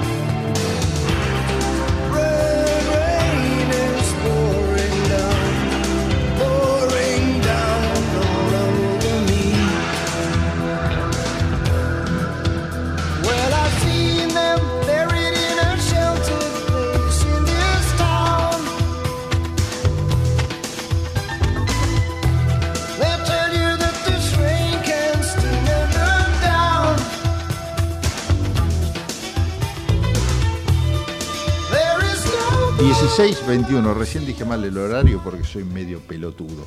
16.21, eh, seguimos en tendencias, una tarde agradable en la ciudad de Buenos Aires, y hablando de ciudad de Buenos Aires, sí. y no de pelotudo justamente, No, bueno, no. tenemos dos candidatos que estuvieron ahí a punto de ir al balotaje, Sí. se bajó Santoro, Leandro Santoro, pero técnicamente, digamos, tendríamos que estar en un escenario de balotaje, pero se decidió políticamente que ese escenario no se iba a, a realizar. Pero bueno, Sí. muchas, eh, mucho, mucha tela para cortar deja el resultado de la elección, ¿no? Sí, había 10.000 votos de diferencia, no de diferencia entre un candidato y el otro. Había 10.000 votos para lograr el 50 más 1. Ujú. Necesitaba Jorge Macri y había alrededor de 120 actas sin escrutar todavía. Sí. Con lo cual eran aproximadamente 50.000 votos. Si sacaba la mitad ya estaba. Sí. Este, me parece que fue una decisión inteligente de, de Unión por la Patria de no, de no exponer a eso, eh, con, la, con la posibilidad de sacar una diferencia de 30 puntos. Claro, por lo- Y eso hubiera sido un golpe de efecto también. eh, y además movilizar a toda la estructura del, Sí, del sí, PRO sí. en la ciudad a eh, levantar para arriba a, a no sabemos quién, ¿no? Claro, sí, sí, sí. Bueno, es un interesante análisis, ¿no? Porque, eh, claro, se mantiene caliente la, la presidencial, esa, es- esa interna de la ciudad, esa movida de la ciudad, y es un poco, este, bueno, mantiene caliente a la militancia, al votante, ¿no? Con una figura de peso como sería Jorge Macri en campaña. Sí. Otra situación sería para Milei si es que finalmente el PRO, como uno supone, termina, por lo menos oficialmente, anunciando el apoyo a Milei. Sí. Así que bueno, sí, estratégicamente fue... Desactiva este grado de movilización para, Claro. la, para la nacional. Porque si bien los radicales también hubieran estado movilizados a votar, que fueron en definitiva quienes permitieron que Santoro llegara a esta instancia, o impidieron, veámoslo al revés, que Macri llegara a ganar en primera vuelta, Sí. este, también iban a, a estar calientes. Pero me parece que hicieron, pusieron Sí. la balanza a las dos calenturas y pesaba más la, la de... Sí, hay que ver si, más allá de, de la elección, hay que ver si Massa utiliza la figura de Santoro para hacer campaña y captar algunos votos radicales De ciudad. que todavía no fueron, ¿no? Porque desaprovechar ese, ese espacio y, y- y la cara visible me parece que sería un error. Le posibilita este, atraer a, a los radicales que todavía no votaron a Massa, porque hay muchas lecturas, por supuesto, que se dieron rápidamente después del domingo, que decían, bueno, el peronismo levantó la elección y, y- y movió todo su aparato y, y demás, pero también es cierto que hay mucho voto radical que ya fue a Massa, Sí. mucho que fue en la, en la ciudad a Santoro, digamos, ya hay un porcentaje, ¿no? Sí. Que le permitió levantar algunos puntitos a Massa. Eh, y me parece que ahora- ahora Massa va por, por, por la estructura que, que- que jugó con Bullrich, pero Los más orgánicos. los más orgánicos, ¿no? Sí, que de ninguna manera votarían a Massa. Bueno, Claro. vos sabés que es interesante esto que decís, porque eh, muchos piensan, digamos, que dentro del voto de Bullrich hay una cuota importante de radicales, y sin embargo no es así, porque lo que pasó en la ciudad de Buenos Aires no fue solo eh, fruto del arrastre o de al revés de la, de la imposibilidad de que Macri arrastrara el voto radical, sino Sí. también había un repudio a todo lo que es el, el PRO por un sector radical, ¿no? Entonces, algunos se preguntan, ¿podrá o hay, o hay este terreno fértil para que Massa eh, coseche algún voto radical que ya no tuvo? Esa es una gran pregunta. ¿Hay votos radicales que no votaron a Massa en la primera vuelta? ¿Cuántos son? ¿Y qué harían esos votantes radicales en caso de un escenario de balotaje entre que va a ser entre Milei y Massa? Muchos prefieren hoy no ir a votar Exacto. directamente. No, no quieren saber nada con ninguno de los dos. Sí. Yo creo que los que este, están convencidos de votar a Massa hoy, hoy día martes a esta hora, lo votaron a Massa antes. Eh, creo que Massa tiene que convencer a esos que hoy están decididos a no ir- ir a votar. Y el tema es cómo, porque esos que no fueron a votar, hay un condimento de entre- de- de- en ese grupo de muchos que son antiperonistas, están también los que son antimasistas particularmente, otros que son antikirchneristas, en fin, tenés un... eh, es difícil enarbolar un discurso parejo o único para tratar de cons- conseguir esos votos, ¿no? Salvo la M, ¿no? Que enarbole otra vez la M, no la de masa, sino la de miedo, y otra vez impacte este, fuertemente. Y acá está lo que vos decías. Era fácil levantar la M con un Milei loco y diciendo cualquier cosa, contradiciéndose, mostrando a esta Lemoine y todas esas historias, pero conociendo los errores de la campaña de Milei, ¿los volverá a repetir? ¿Qué pasa si se suma Macri? ¿Esa M de Macri no le, no le quitará peso a la M del miedo también en algunos votantes? Sí. Bueno, son todas preguntas. Bueno, hay que ver también eh, qué grado de protagonismo tiene Macri en este armado. Sí. Se está hablando de, de nombres ya de ministerios y de, pedido de ministerios. Claro. Eh, hay que ver, ¿no? Sí. ¿Cómo impacta eso? Bueno, vos fíjate que cuando eh, Patricia Bullrich le ofreció el ministerio a Rodríguez Larreta, una jefatura de gabinete, una suerte de, puesto clave, eh, como para de alguna manera compensar esa falta de, capacidad que demostraba cada vez que le ponían un micrófono enfrente, e ignorancia, eh, no levantó con eso absolutamente nada. Es distinto, ¿no? También, porque ya Macri no es, no es Larreta y la situación es más, más límite. Pero bueno, no sé si en el votante común eso tiene demasiado impacto. Un poco sí, pero bueno, este, en realidad yo creo que el que está decidido a no votar a mi ley, le pongan a quien le pongan. Este, Hay que decir algo también. Ya Massa tiene seis puntos de diferencia. Sí. ¿No? O sea, Massa tiene que, tiene que conseguir seis puntos más para igualar y después ahí empezar a crecer. Sí. Estamos hablando de una diferencia importante. Mi ley decís, tiene que Mi ley, perdón. Sí, sí. ¿no? no hay que relativizar eso porque significa que eh, empezar de abajo y, eh, hay eh, evidentemente hubo claro evidentemente hubo un techo de mi ley en esta elección sí claramente hay que ver cómo hace para superar eso también bueno y, hay que ver también bueno los otros votos que van a estar en juego, ¿no? Los de Schiaretti, los que no votaron, ¿qué va a hacer la izquierda? Veo difícil que por más que le prometa Rosas, Milei, algún votante de izquierda, eh, lo vote, salvo el votante típico que en el descontento votaba a la izquierda porque le pareció una alternativa rupturista con, lo, hegemónico, que bueno, que ahora ve en mi ley esa persona. Me cuesta un poco igual. el, enamoramiento de, por Bregman no creo que tenga... Este, no, se condice con alguna suerte de enamoramiento que los millennials tienen con, con Y bueno, hay que ver también qué hace Schiaretti. Y insistimos en esto, ¿no? Por más que el líder igual de la orden anda a votar a tal o cual, eh, no, la gente hace lo que quiere. La gente decide y, y hay algunos gestos o algunas cosas que, que hacen que determine su voto otra vez. Esta es una elección aparte, por supuesto. Bueno, vos dijiste el aparato peronista se movió, o algunos analizan que se movió en esta elección como no se había movido en la primera, ¿no? Fruto de vaya a saber qué, cuestión. Quizás de terminar de decir, bueno, ahora sí, porque ahora nos ponemos en juego, las intendencias, bueno, en fin, lugares en la Cámara de Diputados, concejalías, es importante, se entiende por qué ahora se movieron y por qué antes no por ahí porque no les importaba, por ahí como especulaban algunos, para levantar a mi ley, para joder a Juntos por el Cambio. Bueno, por la razón que sea, ahora claramente se movieron como no se movieron antes. La pregunta es, en segunda vuelta, ya una vez conseguido, las concejalías, los diputados, las intendencias, ¿se van a volver igual con, con masa que con mi ley? Y ahí está la, la gran especulación, ¿no? Que, cuál es el negocio del, peronismo, ser, este, ser gobierno o ser una clara oposición cuando el radicalismo está roto, el Juntos por el Cambio va a jugar con mi ley, imagínatelo presidente. Eh, por ahí también alguno especula con esto, ¿no? Eh, che, hagamos negocio, ya tenemos los diputados, los senadores, qué sé yo, es más negocio político, estoy hablando. Sí, sí, sí. Ser oposición bien dura, bien clara, vamos a ser nosotros los opositores y no ser gobierno de esto que este, está en llamas y, se cae a pedazos y no hay forma de, recuperarlo. Bueno, suena muy mezquino, pero así muchas veces piensa Funciona, la gente. claro. Sí, desgraciadamente, ¿no? Bueno, lo iremos viendo igual con, en estos días. En estos días me parece que se están precipitando muchas cosas rápidamente. No creo que pase muchos días sin que tengamos certezas. Algunas novedades. 15.30, la novedad que tenemos es que nos vamos a una tanda.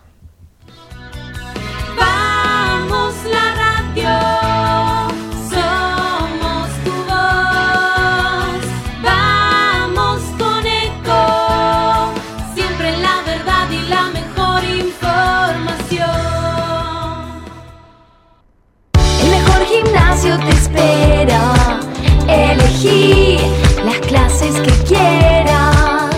En un vamos a cuidarte, en un venimos a encontrar. ¿Sabías que un rico y auténtico sabor de un gran espresso ya no se encuentra solo en las cafeterías gourmet? Y además, con la línea de cafeteras Oster, la preparación de tus bebidas favoritas con café son tan ilimitadas como tu imaginación. Conoce todas las cafeteras disponibles para vos en www.osterargentina.com. Informate en ecomedios.com. Seguinos en Facebook. Ecomedios Live. Tendencias. Conte de testamento, conte de tenaz, conte de totalitario, conte de trampa, conte de tranquilidad, conte de tapujo, conte de títere, conte de taquilla, conte de tesón, conte de tumba, conte de tosudo, conte de transmitir, conte de trampa, conte de trascendente, conte de tedio, conte de tempestad. Eh, conté de tilo. Sí, sí. Para los que son manija. Que les gusta tener el auto impecable. Este programa les recomienda Doctor Pulidora. ¿Querés vender tu auto y querés que se vea como nuevo? Doctor Pulidora. Esta gente sabe lo que hace. Doctor Pulidora. Intendente García Silva, 1138. Morón, pulido, abrillantado, tratamientos acrílicos y cerámicos, limpieza de tapizados. En Doctor Pulidora le dan cariño a tu auto, a tu moto, a tu camión. Y a tu persona, Doctor Pulidora. Intendente García Silva, 1138 en Morón. Búscanos en nuestras redes. En Instagram, Doctor Pulidora. este programa y todos los que los escuchan. Ya lo probamos. Probamos también. Doctor Pulidora. 91 años de historia. Conoce el Palacio Legislativo. Agenda tu visita guiada en legislatura.gov.ar. Legislatura porteña. Nos une a la ciudad. ¿Sabías que el 50% de los residuos domiciliarios son orgánicos compostables? SEAMSE es la principal productora de compost de la Argentina y lo hace a partir de los residuos. Entérate más en www.seamse.gov.ar y en sus redes sociales. SEAMSE, Ingeniería Ambiental. La Universidad Nacional de La Matanza hace más de 30 años que está comprometida con la educación pública y gratuita. Más de 65.000 estudiantes, líder en el ranking de eficiencia educativa de Argentina. 70 carreras de grado, posgrado y pregrado. 18 disciplinas deportivas. 20.000 graduados y graduadas. Un cine teatro auditorio abierto a toda la comunidad con espectáculos para toda la familia. Galardonada con el Premio Conex como institución educativa más destacada de la década. La Universidad Nacional de La Matanza es tu universidad. Sigamos avanzando juntos en el camino a la excelencia. Vacía y cepilla los recipientes que acumulen agua. Tira agua hirviendo en desagües y rejillas y coloca mosquiteros. Juntos podemos prevenir el dengue. Más información en buenosaires.gov.ar barra dengue. Buenos Aires Ciudad. Morón es más prevención.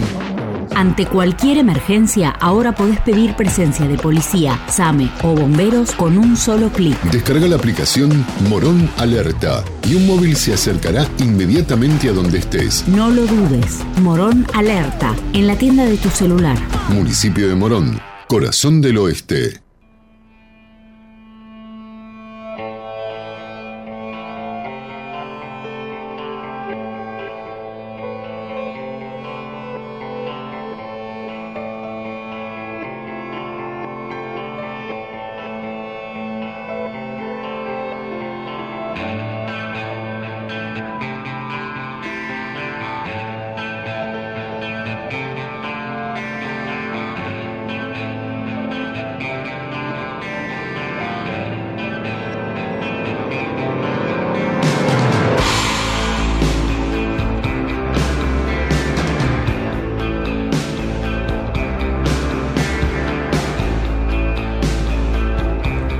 Seguimos en tendencias y estamos comunicados con el legislador provincial de Córdoba, Dante Rossi, dirigente del partido y de- en la provincia del Partido Radical. Eh, no sé si lo había dicho o no, pero justo recién cortamos también con un dirigente del partido de la provincia de Buenos Aires. En este caso nos vamos a Córdoba porque estamos muy atentos a lo que haga el radicalismo el día de mañana y algunas declaraciones ya eh, se adelantan o no, quizás, ¿no? Quizás son más contundentes que el documento que va a emitir la Unión Cívica Radical. Se espera mañana en una reunión, como decíamos, del presidente del partido, Gerardo Morales, con todos los gobernadores, que son cinco, ¿no? Del radicalismo este, de provincias, y también otros dirigentes y, y, autoridades de las mesas dirigenciales a nivel nacional. Bueno, Dante Rossi, después de esta larguísima y aburrida este, explicación, te saludo. ¿Cómo te va? Gracias por este contacto. Hola Pablo, ¿cómo andas? Muy bien, por suerte. Eh, contame, vos ya te has expresado en función de este escenario de, de balotage. Eh, hemos visto algunas declaraciones. De las primeras declaraciones, esto hay que, hay que decirlo y destacarlo, eh, que son coherentes también con una línea de pensamiento, ¿no? Porque hemos visto otros dirigentes que se están pronunciando ahora y medio en broma, le decíamos al anterior entrevistado, que no sé si le habrá gustado mucho, que este, parecía que empezaban a salir de abajo de las piedras. Bueno, en tu caso ya estabas arriba de la piedra hace rato gritando algunas verdades, o por lo menos las tuyas, y en línea con eso te pronunciaste claramente en función de un rechazo a la posibilidad de acompañar a Milei en un balotaje y también hiciste referencia a Sergio Massa. Pero contale a la gente cuál es tu postura, Dante. Sí, la verdad que, que, el escenario del domingo no fue el que nosotros buscábamos. Nosotros trabajamos pensando que eh, la propuesta que hacía Junto por el Cambio podía sacar a la Argentina de la marginación, de, de la marginalidad, de la pobreza, de la profunda crisis económica que tiene. Bueno, no nos fue bien y aparece, pero la realidad no es la que uno quiere. Los argentinos votaron dos propuestas, estas son, estos son los que van a resolver cuál es el destino de la Argentina y entonces, eh, como se ven, previendo que se venía un debate en Juntos por el Cambio y en mi casa, que es la Unión Cívica Radical, eh, me animé a decir por arrancar ese debate diciendo a quién no, eh, y creo que no hay ninguna duda de que el radicalismo no puede apoyar las propuestas de Javier Milei.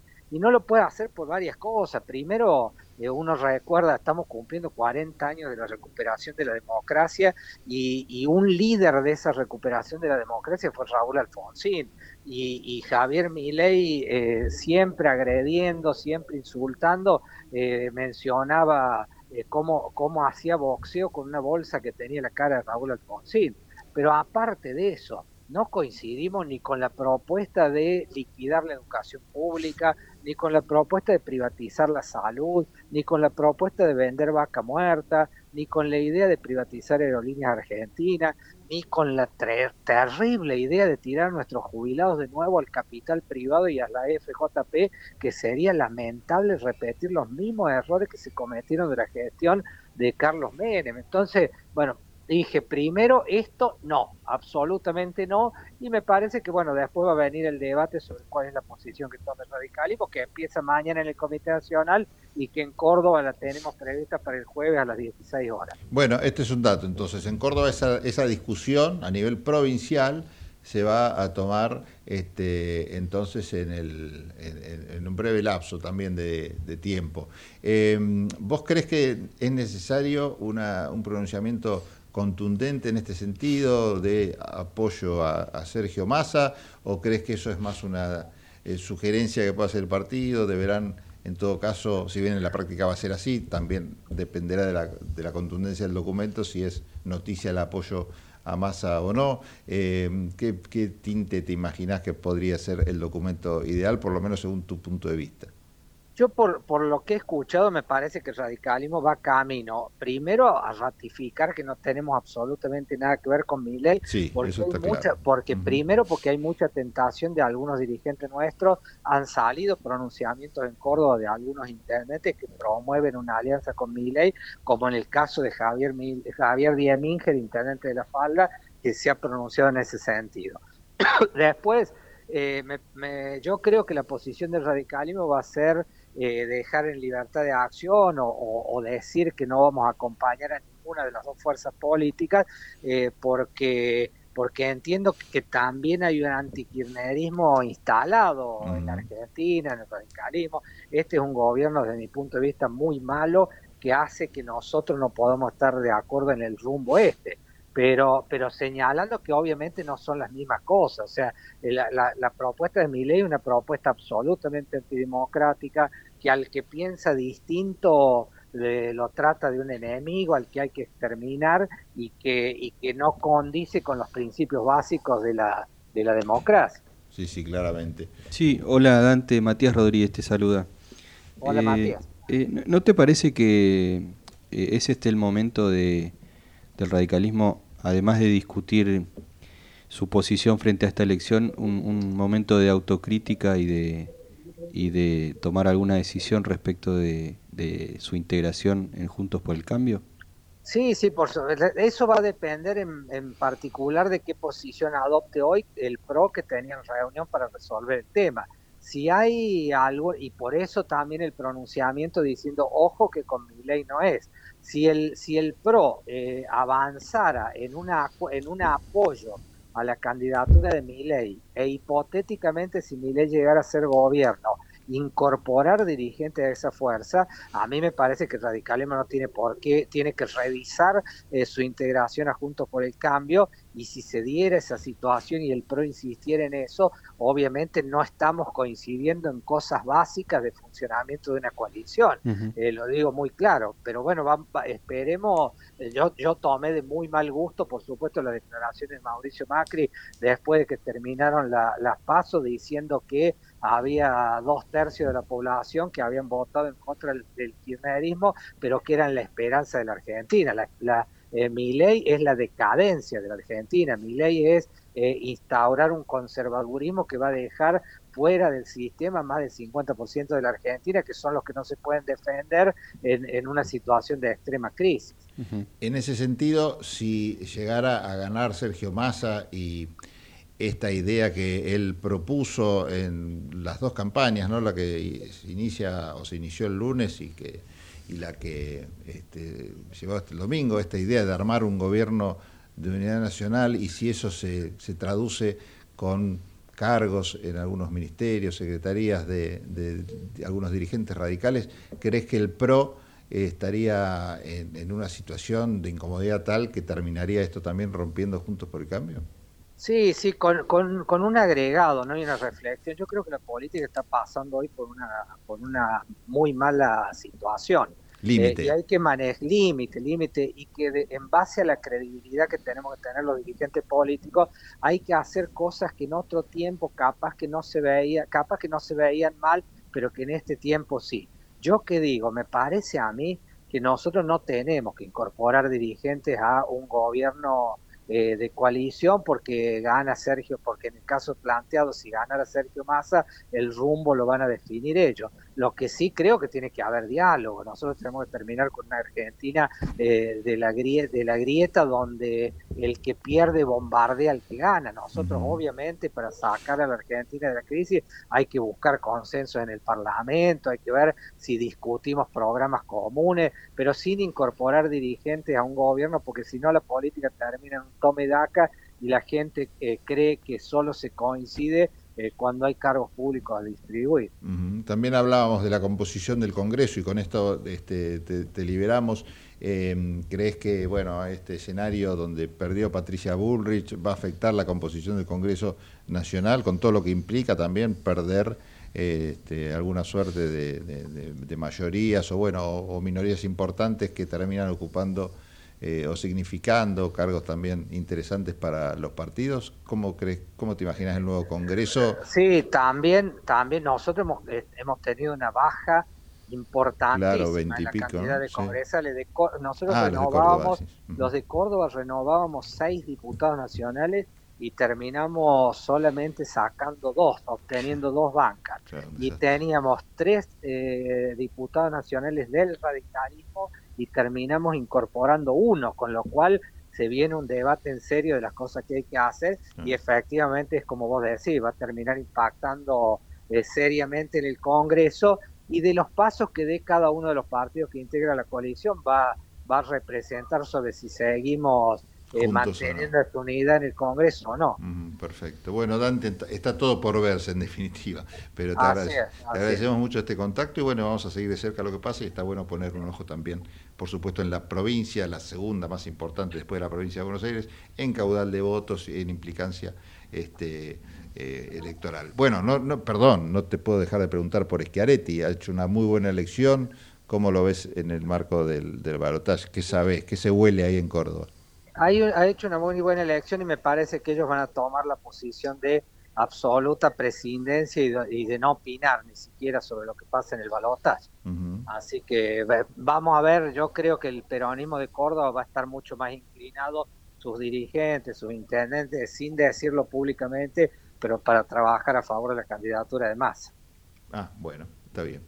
Este, especulaciones hay de todo tipo. Gracias, Dante. Sí, totalmente. Un abrazo. Un abrazo grande. Bueno, Dante Rossi es dirigente del Partido Radical en la provincia de Buenos Aires. Siempre se mantuvo crítico con respecto a la alianza Juntos por el Cambio, con respecto al PRO, y en función de esto y de los resultados electorales últimos, eh, también disiente de la posición, por lo menos que uno adivina, tendría el PRO en, cuanto a apoyar a, a Milei y no a Massa, o a pronunciarse en este sentido y bueno, eh, conversamos con él para ver cómo estaba la situación del partido y nos anticipó que en un par de días entonces, luego de la reunión que Morales convocó para mañana con gobernadores y con autoridades del partido a nivel nacional, Córdoba también se va a dar una reunión de esta naturaleza para definir repudio en primer lugar a Milei, según nos anticipaba, y después, bueno, habrá que ver si toman o no una decisión en función del apoyo a Massa o de esperar. Me parece que viene por el lado que decías vos, ¿no? Esperar es la clave. 1547. Tendencias. Conte de tautología. Conte de teatro. Conte de totalitario. Conte de travesti. Conte de tormento. Conte de tinta. Conte de tristeza. Conte de triunfo. Conte de traidor. Conte de trastorno. Conte de título. Conte de tirano. Conte de trompada. Conte de turbulencia. Conte de tupi. ¿Tupi? ¿Pero qué es tupi? Dícese de un individuo de una nación de indios que dominaba en la Guayana francesa y brasileña. Ah.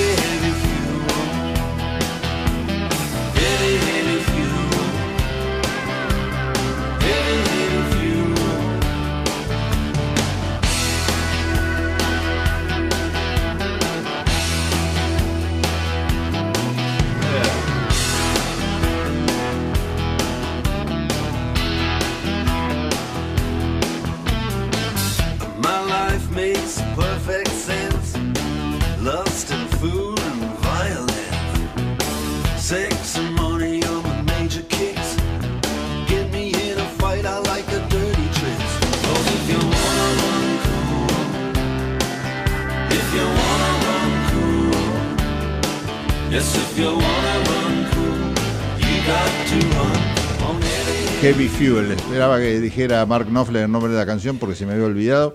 Así que mm, este tema de Dire Straits, de esta banda, la verdad, este, sobre todo a los que nos gusta escuchar guitarras, eh, imperdible, ¿no? Sí, hoy, hoy despedimos a Iorio. Iorio, Iorio es el. Vos sabés que Iorio, para mí, es el Miley de la música, ¿no?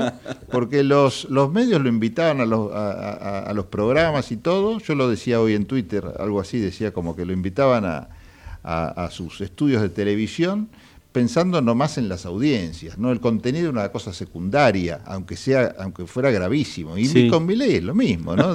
una barbaridad terribles ha dicho, y si no lo llevaban, lo llevaban. Bueno, y Orio encontró este, en la muerte, digamos, el final de su carrera mediática, pero mirá, mirá Milei cómo terminó. Bueno, eh, Marcelo Ferreira es dirigente eh, de Progresismos en Red, Progresistas, perdón, en Red, Progresismos, no sé si hay varios, pero es otra, otra discusión. Progresistas en Red, que es una agrupación de, de progresistas justamente, que organizaron hace, hace unos días, y nosotros lo hemos contado aquí, un importante acto en el Paseo de la Plaza bajo el lema por la democracia, no votamos eh, a la derecha. Bueno, con este escenario que deja en claro cómo está la, situación, vemos que el eslogan, eh, no sé si fue un fracaso o no, pero nosotros analizábamos la cantidad de votos que sacó Milei y o la libertad avanza, y nos llamaba la atención la cantidad de gente que, que estas en las cuales estas prédicas no hay forma de que, de que, de que, de que sean, de que encuentren tierra fértil, ¿no? Marcelo, ¿qué tal? Pablo Galeano te saluda, ¿cómo te va? ¿Qué tal, Pablo? ¿Cómo están ustedes? Bien, bien. No fue para, para obviamente quitarle mérito a esta movida, pero realmente no te sorprende que el único que puede festejar realmente el, resultado de las elecciones eh, sea la Libertad Avanza, que consiguió treinta y pico de diputados, mientras otras fuerzas políticas, eh, nos gusten o no, perdieron eh, bancas y lugares en, la Cámara de Diputados y en la de Senadores. Sí, es, eso es verdad y por supuesto es un, una alarma ¿no? este, que tenemos, pero de todas maneras este, creo que, lo que ha demostrado la, Argentina es por lo menos un frenar, digamos, ¿no? En otros países ni siquiera se pudo frenar esos, avances, ¿no? Este, así que en ese sentido, este, yo creo que a como estábamos hace un mes atrás, este, eh, creo que hoy los que festejamos somos otros, ¿no? Este, es, esta, la realidad, más allá de que hay que hacer un análisis este, eh, del crecimiento de la que es impensado, ¿no? A 40 años de la democracia tener este, hoy una banca de, fascistas ultraderecha, este, eh, y una locura tremenda, ¿no? Pero bueno, yo creo que de todas maneras, este, primó de alguna manera la, conciencia y, se logró un triunfo, este, por lo menos que, frene por el momento, y, yo creo que vamos camino a, un triunfo de masa presidente para, para noviembre, ¿no? este, así que bueno, en ese sentido, este, creo que festejamos nosotros, en ese sentido. ¿Cómo te, cómo te imaginás lo que, la discusión que se viene este mes eh, tan importante que en función de de las campañas, de las discusiones, de los temas a, tratar? ¿Crees que es una discusión que, va a tener un fuerte tinte político, que la economía va a estar presente? ¿Cómo te lo imaginas? Mira, yo creo que yo me lo imagino con lo que nosotros hicimos en, el acto, ¿no? Este, el acto de que dijimos por la democracia no votamos derecha fue como adelantarnos. Este, tenía una lógica, si se quiere ese acto, tendría más lógica hoy este camino al balotaje pero nosotros nos adelantamos con eso porque veíamos que, ese es el camino, sobre todo para, para encontrarnos con distintas fuerzas y este, políticas republicanas, democráticos y un montón de ciudadanos que tienen una conciencia este, y valores democráticos muy, muy, muy, muy adentro, digamos, ¿no? Es que si bien la democracia no ha dado las expectativas este, que, se tenían, este, los valores no se han perdido, digamos, ¿no? Este, así que yo imagino una, una, un debate sobre, para mí el eje principal va a ser esto, democracia o fascismo, ese es el eje fuerte. Va a haber, por supuesto, en el tema de, masa, va, va a ser pie sobre lo que lo que se está sobre el futuro, el camino al futuro que va, que va a mostrar la, este, la Argentina, este, con sus posibilidades este, hacia el mundo, este, con las posibilidades económicas que ya se, van a empezar a ver eh, a, fin de este año, con el tema del gasoducto, con, bueno, un, montón de incorporaciones y exportaciones que están previstas. Así que, bueno, pero yo creo que hoy la, discusión central para la Argentina es lo que queremos y si queremos vivir como este, en una forma este, con nuestros valores y las banderas democráticas o, queremos esta locura, ¿no? que no sabemos hacia dónde este, podemos llegar a, nos pueden llegar a conducir. Así que ese para mí es la discusión central. Dentro del acto hubo un, eh, un espacio de, de tiempo dedicado a transmitir el preámbulo de la Constitución Nacional eh, en la voz de Raúl Alfonsín, ¿no? el típico cierre que hacían en las campañas, en muchos discursos, eh, este, este, este, recitado tan, tan especial y tan recordado por muchos radicales sobre todo. Bueno, radicales que se dividieron, algunos votaron a masa en primera vuelta, que seguramente van a, ratificar su voto en esta instancia, y otros que votaron a Patricia Bullrich o que no fueron a votar, digamos. Este, ¿Crees que un discurso de esta naturaleza, repetir un discurso de esta naturaleza, puede llegar a, a encontrar tierra fértil en oídos radicales? Yo, yo creo que sí, digamos que es el camino, es el camino. Hoy ya se han expresado varios, ya pasado la elección del 22, este, hoy Storani se ha expresado, este, María Luisa eh, Storani también, que es la vicepresidenta de la Unión Cívica Radical, dijo que ella iba a llevar la, posición. A mí me parece que, es el este es el camino y el camino que también encaró Massa llamando a un gobierno de unidad este, nacional, ¿no? Me parece que y no y ha sido una convocatoria previa a la elección, ¿no? Como la que está haciendo hoy este, este Milei, que, que bueno, este, está tratando de garronear votos por todos lados este, pero, pero me parece que una propuesta seria de la cual está haciendo Massa, este, convocando a un gobierno de unidad nacional, convocando al radicalismo que sea parte como, como una fuerza democrática este, seria, y, me parece que también el radicalismo está, se, va a reencontrar con su camino, ¿no? que nunca lo tendría que haber dejado. Pero bueno, es una discusión de ellos y, creo que estaremos juntos. Sí, bueno, mañana se va a tener alguna definición. Nos quedan dos minutitos, pero Matías te quiere hacer una pregunta. Sí, Marcelo, eh, Matías te saluda, Matías Rodríguez. Eh, ¿Qué hay que hacer en estos días para vos? Eh, porque hubo un esfuerzo enorme de la militancia de muchos partidos, muchos movimientos. ¿Qué hay que hacer para darle, darle el toque final a esta situación?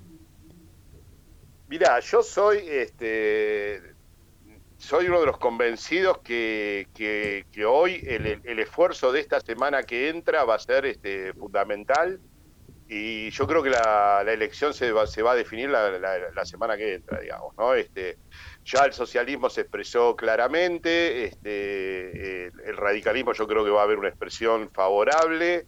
Eh, y me parece que, lo que está haciendo Massa con, mesura, con racionalidad, es lo que, nosotros tenemos que, llegar a convencer y demostrarle a la Argentina que hay, a los argentinos, este, que hay un futuro. Así que me parece que lo que se está haciendo es el camino correcto y, es más, yo esperemos que ni siquiera este, tengamos la necesidad de ir a balotaje. Que se baje mi ley. Bueno, bueno, te mando un abrazo, Marcelo, con este, con este deseo que seguramente se va a este empezar a expresar. Un deseo fuerte. Un, fuerte, un deseo y un fuerte abrazo. A ver, Dale, abrazo a todos ustedes. Chao, gracias. Un abrazo. Marcelo Ferreira, titular de Progresistas en Red, ya sobre la gatera que nos eh, permite irnos a correr este, hasta el próximo martes con Matías Rodríguez, con José Venturini y con Javier Martínez en la operación técnica. Nosotros nos vamos. Chao. Tendencias. Conte de tautología. Conte de teatro. Conte de totalitario. Conte de travesti. Conte de tormento. Conte de tinta. Conte de tristeza. Conte de triunfo. Conte de traidor. Conte de trastorno. Conte de título. Conte de tirano. Conte de trompada. Conte de turbulencia. De tupi. ¿Tupi? ¿Pero qué es Tupi? Dícese de un individuo de una nación de indios que dominaba en la Guayana francesa y brasileña. Ah. A continuación, en Tendencias, escucharemos las reflexiones del argentino bonaerense Miguel Aldet. Ah, este, sí, ¿qué tal? ¿Qué tal mis amigos? ¿Cómo les va? ¿Qué dicen? ¿Cómo están ustedes? Bueno, nada, hoy este, les traigo esas curiosidades, ¿vio? Que, que, yo siempre tengo para iluminarlos. Este, ¿Saben ustedes, saben ustedes qué le dijo una silla rica a una silla pobre? Pobrecilla.